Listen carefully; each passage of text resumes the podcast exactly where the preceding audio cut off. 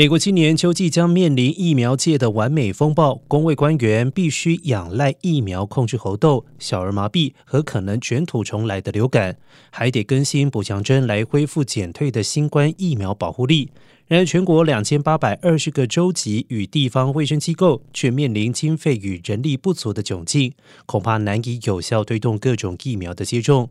而针对新冠 BA.4 和 B F I 变种病毒补强针订单，拜登政府才刚下定，初步配送量仍少。同时，地方政府可能得加强移民和幼童的小儿麻痹疫苗接种计划，以免该病毒在社区扩散。